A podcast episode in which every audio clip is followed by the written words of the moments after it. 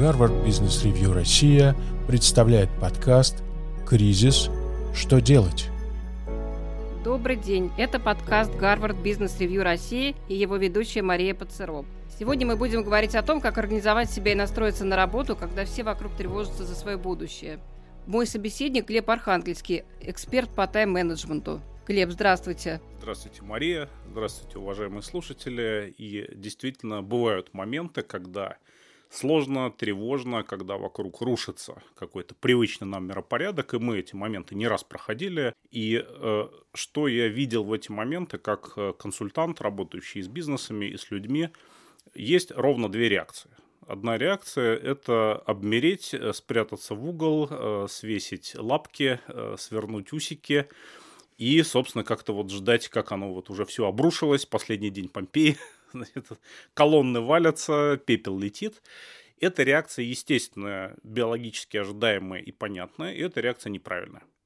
Вторая реакция – это э, делать. Вопрос, что делать? Ну, если это последний день Помпеи, колонны валятся, надо что-то с этим делать. Надо бежать в какую-то сторону, надо хватать какие-то пожитки и так далее. И вот здесь очень интересно. С одной стороны, э, нужно гораздо более энергично делать то, что вы и так делали. Что я вижу по бизнесам и э, топ-менеджерам, и менеджерам, которые хорошо прошли предыдущие кризисы, которые в этих кризисах выиграли, а не проиграли ты не, не меньше встречаешься с клиентами, а больше. Ты не реже звонишь, а чаще. Ты не позже приходишь на работу, а раньше. То есть ты не свешиваешь, опять же, лапки как-то складываешь. Ну, сейчас же вокруг ужас-ужас. Вот даже по клиентским реакциям это всегда слышно. Звонишь, здравствуйте, вот э, у нас там вот это и вот это было запланировано.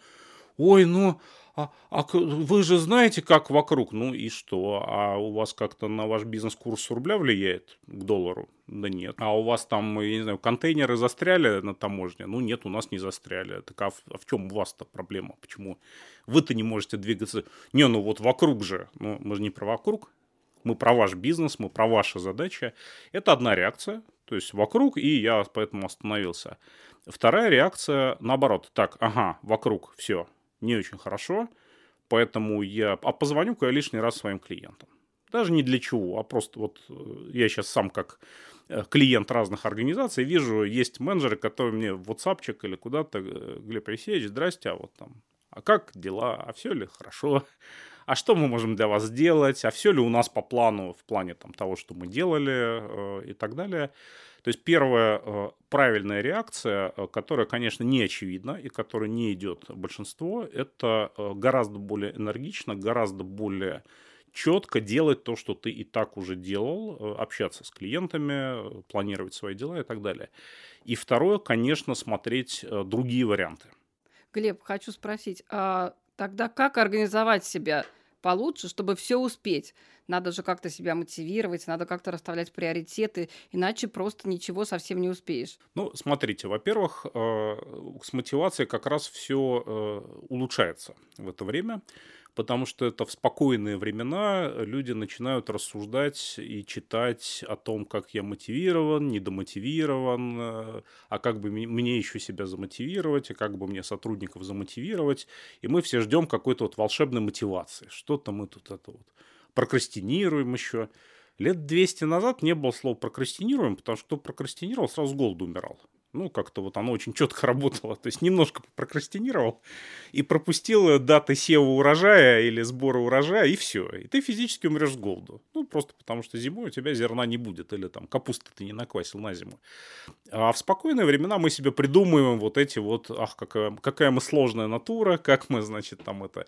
И, конечно, во времена тревожные, во времена э, сложные, во времена, когда тектонические пласты сдвигаются, целые корпорации, бизнесы и отрасли, отрасли радикально меняются. Конечно, в эти времена я настоятельно не советую ни слушателям э, нашим, ни клиентам своим ни в коем случае вот этому настроению не поддаваться. Этой роскоши мы себе позволить не можем. Роскоши просто допускать слова прокрастинация, мотивация, выгорание, прости господи. Вот тоже придумали я тут это вот налил чашку кофе, дошел до компьютера, проверил два имейла, и я уже выгоревший. Где ты выгоревший? Откуда ты выгоревший? Пожарный выгоревший, когда он леса тушит. Шахтер в шахте, вот он выгоревший, ему, правда, тяжело. А мы-то в офисе, господи, да это ж, это ж рай. Но ну, надо ставить себе какие-то конкретные цели. Обязательно. обязательно нужно ставить конкретные цели, причем горизонт целеполагания, конечно, сокращается здесь. То есть э, горизонт уже какие-то недолгие годы, мы мечтаем там о чем-то вдаль, а очень понятная история. Так, сейчас будут сокращаться мои доходы. Они у многих будут сокращаться, они у многих сокращаются в сложные моменты. Хорошо, что я могу с этим делать? Могу ли я что-то с этим делать в основном своем месте работы? дополнительные обязанности какие-то попросить. Э, если есть бонусная часть, то как-то более эффективно работать, чтобы этой бонусной часть, чтобы бонусную часть получить.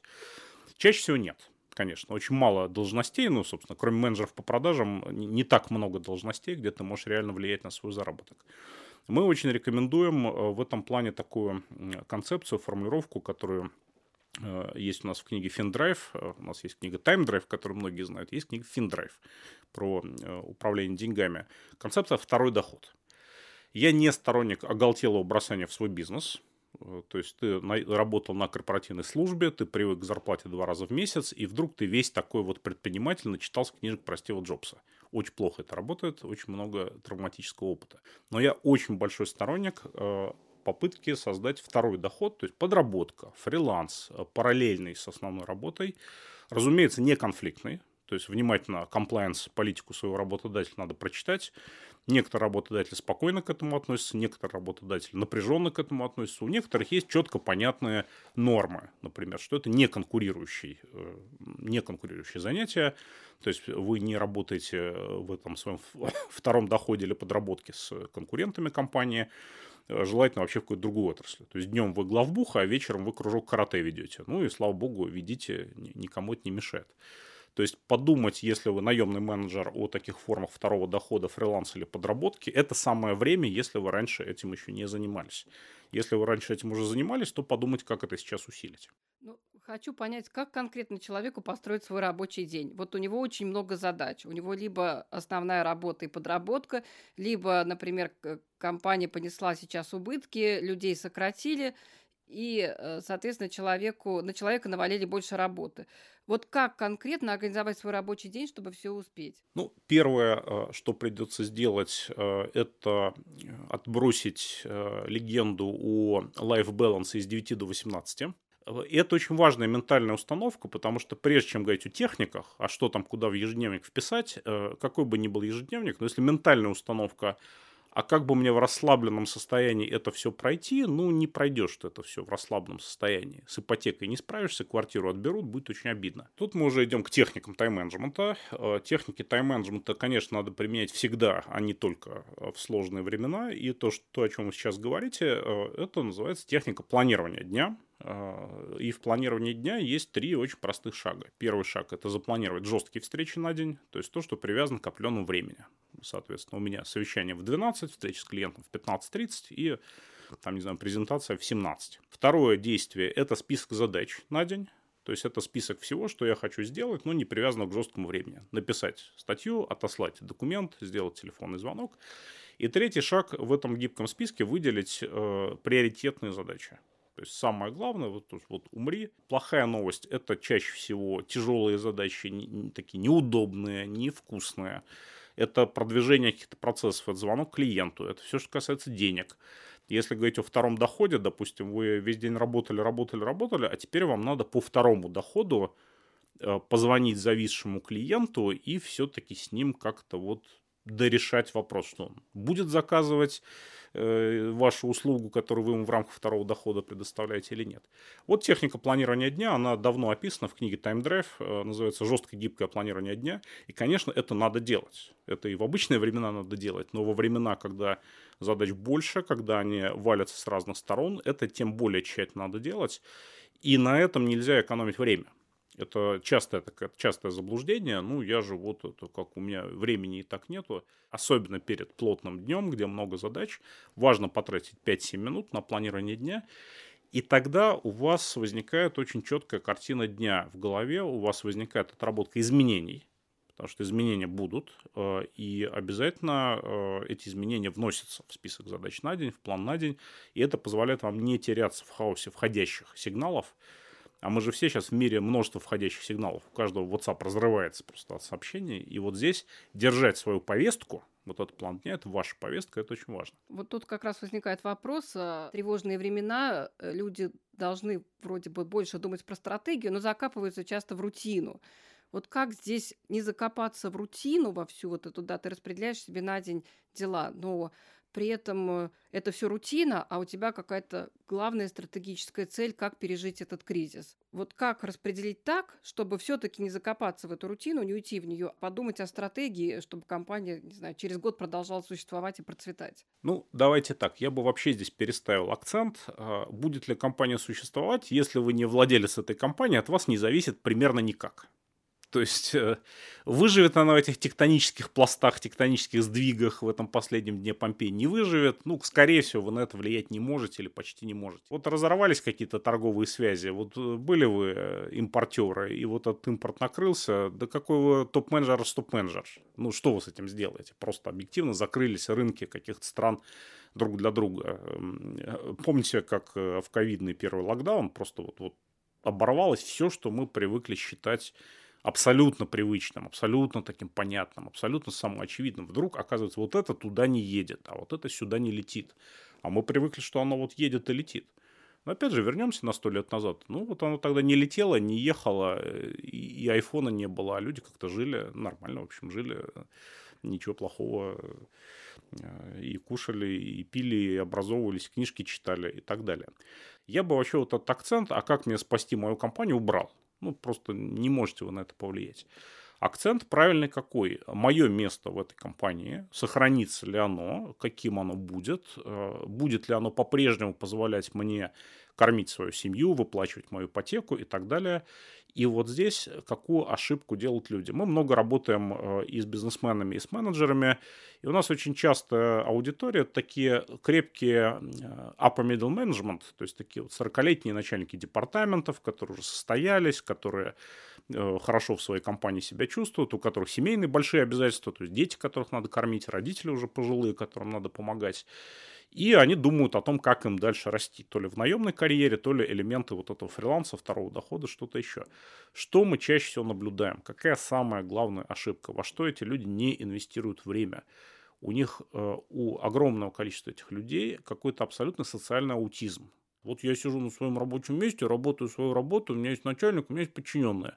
А то, что вокруг довольно сложный мир – и э, в этих э, катаклизмах, в этих сокращениях, в этих изменениях систем мотивации, систем карьерного роста есть люди, с которыми неплохо бы как-то устанавливать контакт вообще-то. Ну, как-то выходить с ними на связь, общаться, показывать себя, показывать свою полезность. Это как-то совершенно за кадром у людей. Ну, прочитай ты Карнеги, пойми, что человеку важно, что человеку интересно. Причем люди часто это открытым текстом говорят. Мне важно вот это, мне ценно вот это. Но наши прекрасные средние менеджеры зачастую, к сожалению, э, этого не слышат, не видят, слышать не хотят, то есть живут в каком-то глубоком внутреннем мире, а потом, ой, все мое подразделение сокращено, я уволен, что мне делать, а где ты раньше был, куда ты раньше смотрел, кого ты раньше поздравил с днем рождения. А это вещь важнейшая, то есть в такие сложные моменты инвестируйте время в социальные связи, потому что все, что вы получаете, вы получаете от людей – от клиентов, от начальников, от начальников начальников, от друзей начальников, э, от сторонников ваших начальников и инвестировать в связи с этими людьми просто, а что им надо, чем они сейчас озабочены. Просто даже напомнить о себе, что я существую под каким-то благовидным предлогом, это инвестиция, которая точно окупится. Смотрите, ну, например, я нахожусь на работе, у меня куча дел, а, записано все в ежедневник, в какой последовательности, что я должна делать.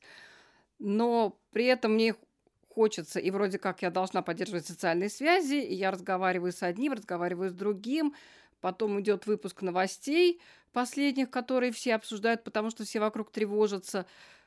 Вопрос, когда выполнять тогда список э, дел, которые я себе записала. Значит, на чем я здесь бы точно сэкономил, это на новостях и на том, что известный американский эксперт э, Стивен Кови в свое время назвал круг влияния и круг беспокойства. То есть есть круг беспокойства э, и значительно уже круг влияния. И меня иногда тоже спрашивают, а что вы думаете вот там вот об этом, вот об этих событиях? Э, я говорю, я об этом ничего не думаю, потому что я стараюсь об этом не думать, потому что я на это никак не могу влиять. То есть, конечно, я пытаюсь, э, если это может повлиять на моих клиентов, на мою деятельность, я пытаюсь как-то прогнозировать, опять же, а какие возможны сценарии, какие возможны варианты.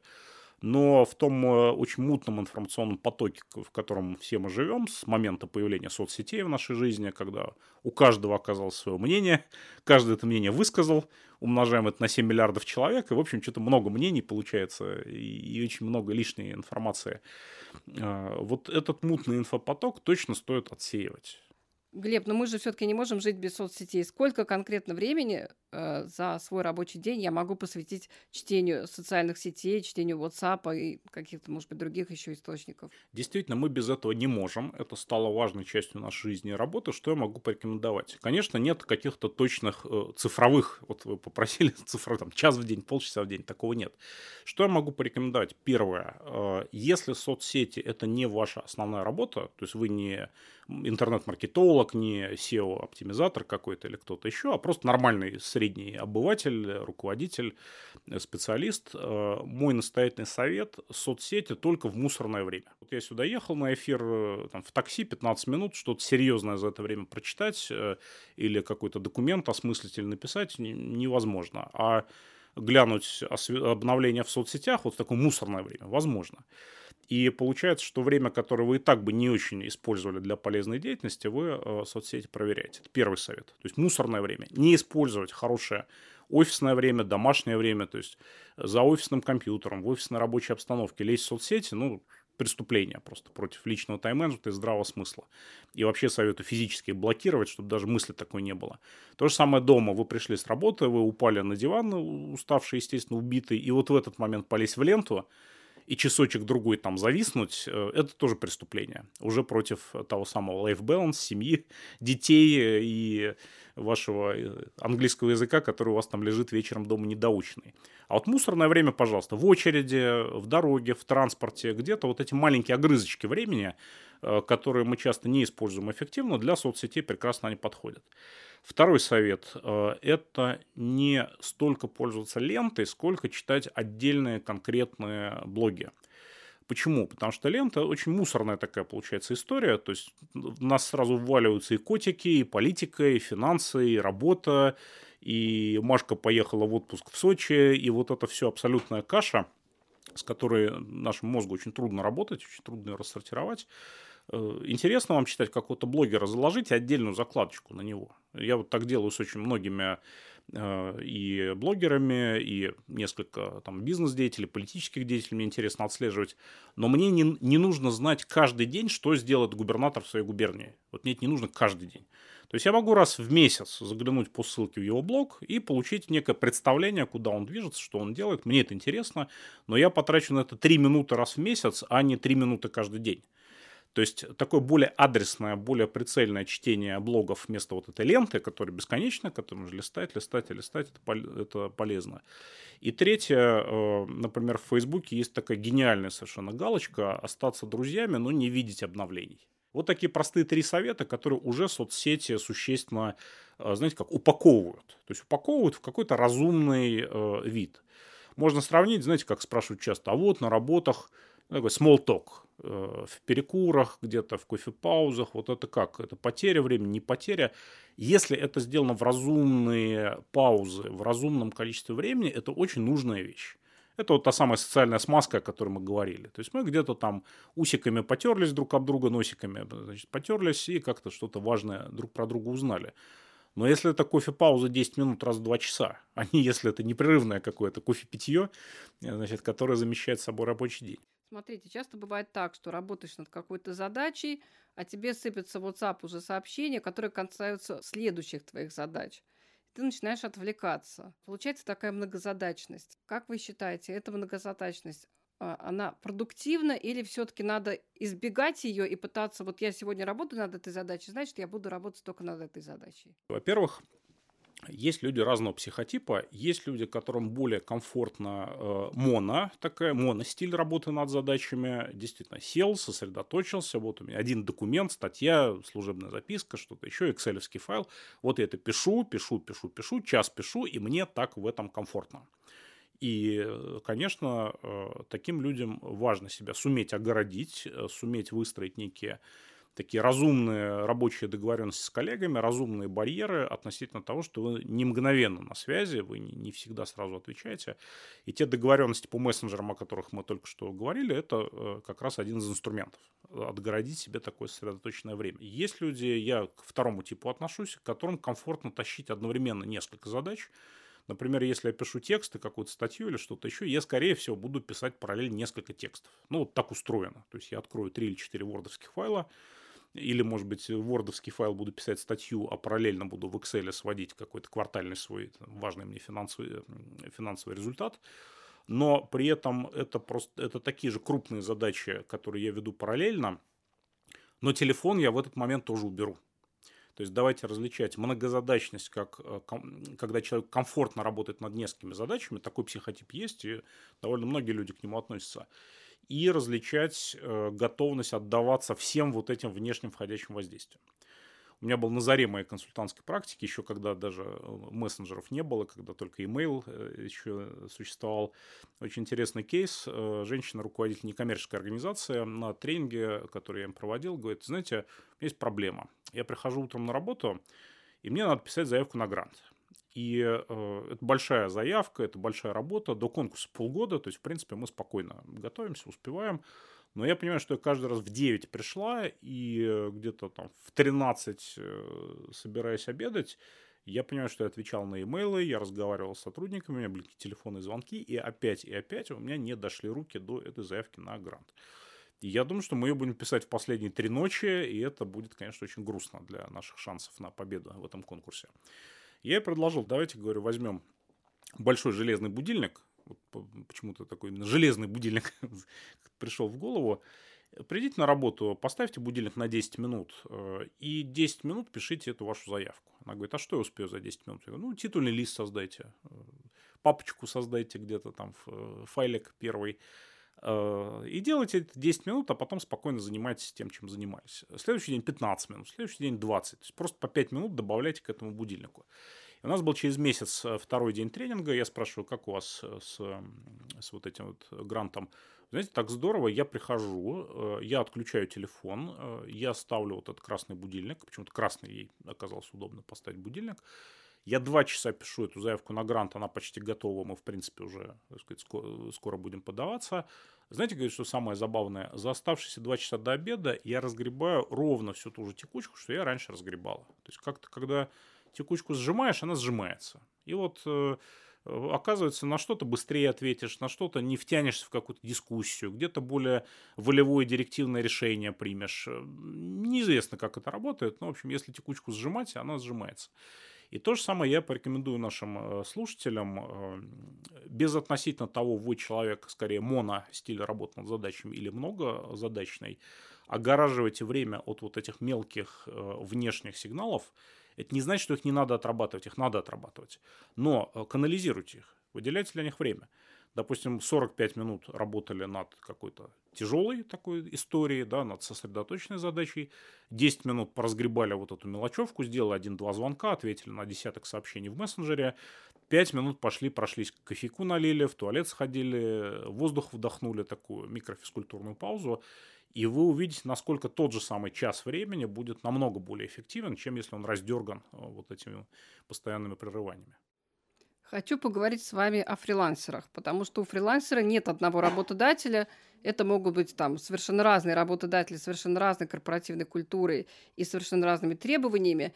Как человеку совместить на фрилансе вот несколько работ и распределить задачи. Фрилансер – прекрасная тема. Мы с вами очень активно пользуемся их трудом. Э, и везде, где возможно обойтись не штатным сотрудником, а фрилансером, мы стараемся это делать. Причем география от Калининграда до Владивостока, что очень здорово. То есть люди из небольших э, городов, деревень даже у нас есть люди, могут зарабатывать э, неплохо, работая на федеральной компании. Э, какая есть история с тайм-менеджментом у фрилансеров? Дорогие фрилансеры, кто меня сейчас слышит? Если у вас есть хотя бы микроскопический градус тайм-менеджмента по отношению к клиентам, вы на коне. Ответить на письмо, ответить на звонок, э, сдать работу, если вы обещали в среду до 5, то в среду до 5, а не пропасть со связи до воскресенья 9 десятых фрилансеров это не умеют вообще. Это хорошая новость для оставшейся одной десятой.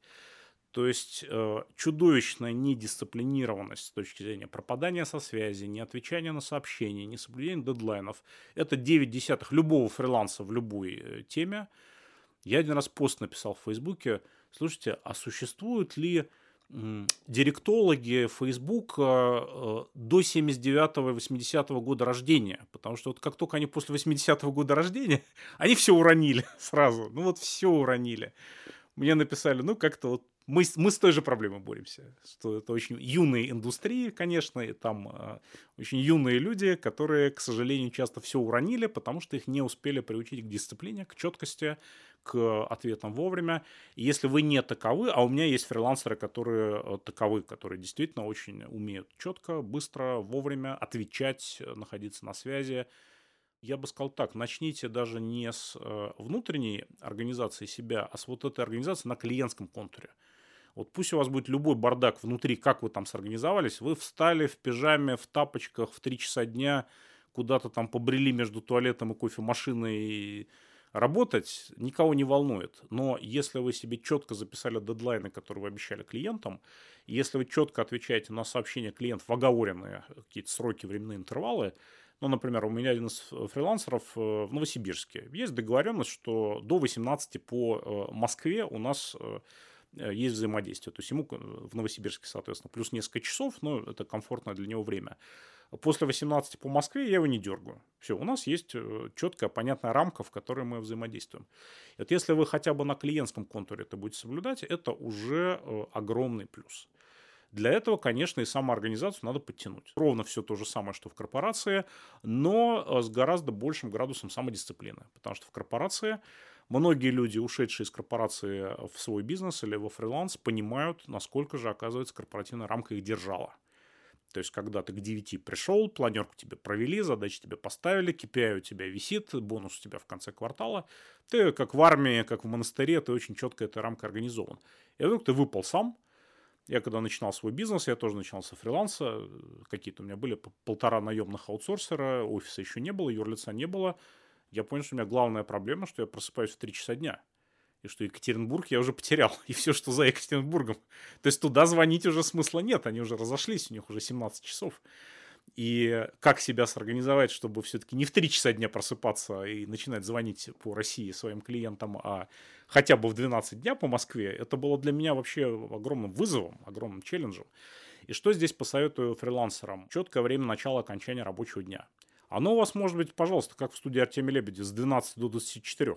То есть вас никто в этом не ограничивает, но пусть оно будет четкое. Э, очень хорошо помогают планерки. То есть вы с вашими заказчиками, например, или с вашими субподрядчиками, какими-то партнерами поставили по скайпу в определенное время э, планерку, например, на 10 утра каждый день, 15-минутная планерка по такому-то кругу вопросов все, вы уже понимаете, что вы в 9.30 обязаны проснуться, умыться, налить кофе. В крайнем случае проснуться в 9.45 и не умыться, и не успеть налить себе кофе, но э, вот эта планерка вас включит.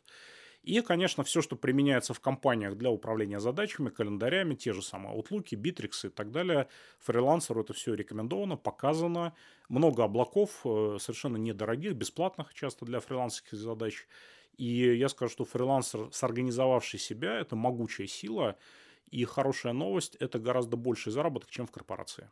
То есть, если вы сорганизовали себя, вы понимаете, что с тем профессионализмом, с которым вы в корпорации получали 100 тысяч рублей, во фрилансе вы получаете, например, 300, просто за счет того, что у вас корпорация не, не забрала эту добавленную стоимость, что вы сами себе продавец, сами себе производственник, но вы должны себя сорганизовать не хуже, чем в корпорации. И вот в этом как раз загвоздка-то и заключается. А как вы думаете, идет ли речь про фрилансеров или идет ли речь про сотрудников на удаленке? Семья все-таки мешает дома работать или в каком-то смысле помогает? Ведь если у тебя дети, ты все равно, ты же не спишь до трех дня, ты все равно встаешь в 7 утра, везешь в школу, возвращаешься домой, начинаешь работать. То есть все-таки это отвлекающий фактор или организующий? Это э, отвлекающий фактор, если мы не сумели его структурировать. Эта тема в полный рост возникла в ковидный карантин. Первое, что посоветую, то же самое, что в корпорации договоренности. то есть командный тайм-менеджмент. Кто кого в какое время дергает, не дергает, кто каких детей ведет гулять или не гулять, кто какие мусорные ведра выносит или не выносит. Если вы об этом не договоритесь, это будет постоянно фактором раздражения, естественно. То есть у меня тут вебинар, 100 э, участников или 500 участников, а тут собака побежала, ребенок заплакал, ребенок покакал и так далее. Вот чтобы этого не было, об этом надо договариваться. И правила тоже вот в той же книжке «Удаленка» они сформулированы. Вторая история. Очень важна иерархия, э, кто в этой удаленной работе, когда мы все перемешались. Действительно, ребенок здесь в школе удаленно учится, у папы, допустим, наемная корпоративная работа удаленно через Zoom, а у мамы какой-то свой, например, фриланс э, тоже, тоже через Инстаграм, через Zoom что-то она э, делает. Вот кто кому здесь главнее, кому лучшее время, кому лучший самый толстый интернет, кому лучше самый лучший ноутбук. Значит, мой ответ очень простой. Кто больше зарабатывает денег, кто важнее для выживания вашей семьи, тот и главнее. То есть, пожалуйста, если у вас, например, папа главный зарабатывальщик, дайте ему самую удобную комнату, самый удобный интернет, закройте плотно двери, не трогайте его, принесите ему чашку кофе, если ему это важно.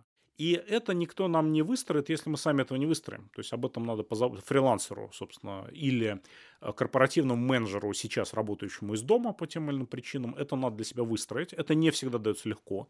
Потому что, конечно, любая собака, видящая вас сидящим дома, считает, что раз вы дома, значит и мусорные ведра все ваши, и посуда вся ваша, и вообще можно к вам вбежать в комнату, если у вас еще есть комната. Не у всех еще есть прям отдельно комната, кабинет, э, спальня и прочее. Но эти границы надо выстраивать, иначе э, в итоге семья тоже пострадает. То есть, если вы потеряете работу или потеряете заказчика от того, что вы не смогли быть вовремя на связи, от того, что у вас там плохо проведен вебинар от того, что вас беспокоили, то в итоге и семья недополучит своих денег, своей безопасности, своих каких-то благ, и это просто важно объяснить и важно понимать. Спрошу еще про людей, которые находятся в разных часовых поясах, потому что сейчас многие работают с командами, которые там один находится в Москве, другой в Новосибирске, третий на Дальнем Востоке. Как организовывать такие совещания, как э, ставить таким людей, людям дедлайны, когда там, не знаю, в Москве еще ночь, а во Владивостоке уже день? Очень хороший вопрос, потому что действительно, э, расширяя географию, мы очень расширяем свои возможности. И понятно, что мы можем найти дизайнера в Чите, э, и он будет эффективнее для нас, чем дизайнер в Ярославле по каким-то причинам, но часовая разница у нас будет достаточно большая. Тот же самый, на самом деле весь командный тайм сводится к одному слову, слову договоренности. Ровно так же мы должны э, договориться о том, в какое время нам удобнее проводить вот эти общие совещания, планерки. И, может быть, это будет не 11 часов по Москве, а какое-то другое время, которое нам всем будет удобно. Но, скорее всего, это не будет 7 вечера по Москве, наверняка, потому что тогда полстраны у нас уже э, выпадает. А может быть, наоборот, может быть, у нас фрилансеры, которые работают в режиме второго дохода, и, может быть, у них с 10 до 18 по чите как раз э, основная работа, им неудобно а в 9 вечера по Чите им очень даже и окей. Мы не знаем. То есть это вопрос конкретной команде, конкретной компании. Второе, договоренности о том, как мы ставим задачи, когда мы э, получаем какую информацию, тоже привязанные к времени. Например, у меня есть э, по всем нашим маркетинговым и рекламным делам есть такой общий чат, где маркетологи, продавцы. есть очень понятная история, в какое время дня э, главный маркетолог сбрасывает статистику по нашим Фейсбукам, Яндексам, по всем рекламам, по тем заявкам, которые пришли на разные э, продукты на наших сайтах, чтобы продавцы уже тоже могли с этим работать, чтобы я мог на это посмотреть и как-то на это отреагировать. Это время известно. Оно обусловлено временем обновления в рекламных кабинетах. То есть, опять же, между тем, как обновляются рекламные кабинеты и тем, как нам удобнее построить свою работу, мы выбрали определенный час, и в этот час знаем, что рассчитываем получить такую статистику. Соответственно, проведя семинар, мы знаем, что в течение суток после семинара, э, опять же, наши маркетологи представят нам статистику, кто из участников откуда пришел, по каким каналам, э, какова была рекламная эффективность каналов. И я, и наши менеджеры по продажам могут с этим что-то поделать, э, проанализировать и какие-то, опять же, рекламистам, маркетологам предложить улучшения. То есть еще, еще и еще раз я топлю, агитирую за максимальную ритмичность вашего тайм-менеджмента. То есть не стихийно бросился в груду задач, а э, сам для себя, во-первых, и с коллегами, во-вторых, установил те или иные ритмы. Э, у нас было как-то смешно в группе бизнесменов. Э, бизнесмены обычно, в отличие от корпоративных менеджеров, очень плохо приучаются к ритмике. То есть они более такие свободные существа. И кто-то у меня очень агитировал против еженедельных планерок. Вот я и так в текущем режиме все, значит, эту задачу раздал. И я набрел в книжке аж история Святой горы Афон архимандрита Порфирия Успенского на кусочек из указа э, императора Михаила Палеолога в 1408 году э, а тогда императоры управляли Святой горой, значит, указ был такой, что игумены монастырей обязаны по понедельникам собирать 15 ведущих старцев монастыря, обсуждать, что было сделано на прошлой неделе по монастырю, что планируется сделать, какие деньги были получены от благотворителей, вносить их в шнурованную книгу, и это в чат своих бизнесменов запустил. Смотрите, 1408 год. 1408 год. Все придумано. Еженедельная планерка, контроль выполненных задач, постановка новых задач, контроль денег. Что вам еще надо? Чего вы еще придумаете? Глеб, ну как я поняла из сегодняшней беседы, более четкая организация времени, правильная расстановка приоритетов – более четкий тайм-менеджмент могут помочь нам в эти турбулентные времена э, справиться с нашей работой, со всеми нашими задачами. В заключение беседы какой главный совет вы можете дать нашим слушателям? Знаете, наверное, главный совет вот эти тайм-менеджерские практики, техники э, воспринимать э, как рамку, которая позволит себя держать, держать в тонусе, держать в собранном состоянии, Одна моя коллега рассказывала, она из Петербурга, и у нее предки э, в блокадном Ленинграде выжили. Говорит, мои бабушки и прабабушки вышивали гладью. Они приходили из этого ужаса, вот это снег, зима, эти 125 грамм хлеба на человека. Они садились и вышивали гладью. Ни, ни для чего. Вот просто они были так воспитаны, они были еще до революционной закалки э, люди, и, и благодаря этому они выжили. И вот это вышивание гладью, что как бы ни было что-то сложно, плохо, непонятно вокруг, но понедельничную планерку мы проведем. Мероприятие мы не отменим. В выставке мы будем участвовать. Да, это сложно, тяжело, дорого и непонятно, но мы будем, и туда и вообще не доехать, но мы будем в этом участвовать. И в ежедневнике я страничку запишу, и слона с лягушкой я там отмечу. То есть вот эти вот простые технические действия, если их э, четко, ритмично, продуманно для себя делать, это не просто позволит найти больше времени, что само собой, конечно, но это даст еще очень хороший организующий скелет, который поможет не растеряться, не рассеяться вниманием, и тогда все будет хорошо, и в этих сдвигах тектонических пластов всегда есть выигравшие, всегда есть те, кто нашли для себя новые ниши, новые бизнесы, новые должности, именно те, кто не, э, не опускали руки, именно те, кто не впадали в панику. И спасибо большое за интервью. Слушателям желаю ровно вот этого. Не впадать в панику, организовывать свой день, вышивать гладью, э, ставить приоритеты в ежедневнике, и тогда все будет хорошо. Слушайте подкасты Гарвард Бизнес Ревью Россия на нашем сайте и на всех платформах, где вы привыкли слушать ваши любимые подкасты. Apple подкасты, Google подкасты, Яндекс Музыка, SoundCloud, CastBox и других.